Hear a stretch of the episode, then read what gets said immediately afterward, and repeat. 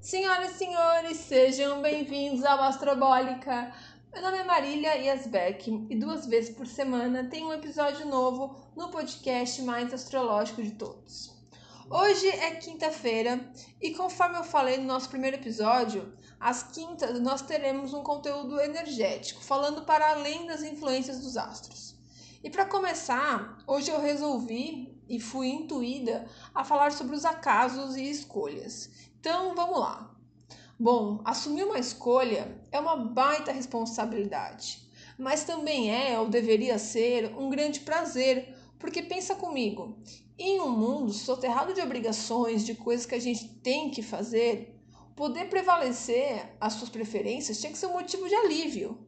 Isso envolve desde o sabor da pizza que você escolhe até o carro que você gostaria de comprar. Mas para algumas pessoas, esse simples posicionamento pode ser bastante angustiante. E não estou me referindo apenas aos librianos e geminianos, não. Até porque eu não entendo que nós, geminianos, entramos nessa estatística. Porque o geminiano ele faz a escolha. Só que se não for boa para ele, ele muda e acabou. Já o libriano não. O libriano fica apavorado em tomar uma decisão errada e perceber que se privou de alguma experiência e se arrepender. E é justamente aí que eu queria chegar. Isso não é só para os librianos, mas para todos que questionam o seu poder de decisão, seja por desconfiança, insegurança, sei lá. Não há uma escolha errada. Você pode ir no restaurante e pedir um prato que não gosta. Você escolheu errado o prato? Não necessariamente.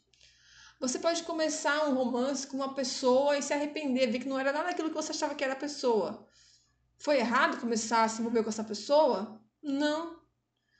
Você pode viajar no final de semana qualquer, sem feriado nem nada, e pegar trânsito e chegar lá tá chuva. Vocês foram no final de semana errado? Também não. Você pode começar uma faculdade de direito e você perceber no meio que você queria psicologia. Foi besteira esses, sei lá, dois semestres que você fez antes de direito? Também não. Todas essas coisas que eu falei envolvem o seu poder de escolha. Mas não quer dizer que você escolheu mal ou que você escolheu errado. Isso é uma questão de perspectiva das coisas. Porque você pode ir no restaurante e pedir um prato que não gostou, e ao mesmo tempo, você começa a pensar em outro restaurante, e nesse outro restaurante você conhecer uma pessoa especial lá. Pode parecer muito louco e muito utópico o que eu tô falando, mas ele, mas faz sentido, é verdade, né? Pode acontecer. Assim como quando você começou a sair com aquela pessoa que você achava que era demais, não era nada disso, pode ter, sido as atitudes dessa pessoa que te fizeram perceber que você merece algo muito melhor e que te trate com mais respeito e mais admiração. Então, a partir daí, você está reconsiderando alguma coisa. Ou até aquela viagem que eu falei na praia e choveu e pegou trânsito. Vocês terem ficado em casa sem aproveitar como você tinha planejado, pode ser que seja a abertura que uma amiga precisava para chegar até você e desabafar algo muito complicado que ela esteja passando. Então, assim, a gente tem que olhar para além dessas situações. A lista é grande e a verdade aqui é uma só, não tem escolha errada, porque as coisas acontecem sempre da melhor forma. Então aprecie as suas escolhas, façam as suas escolhas com sabedoria, escutando a sua intuição.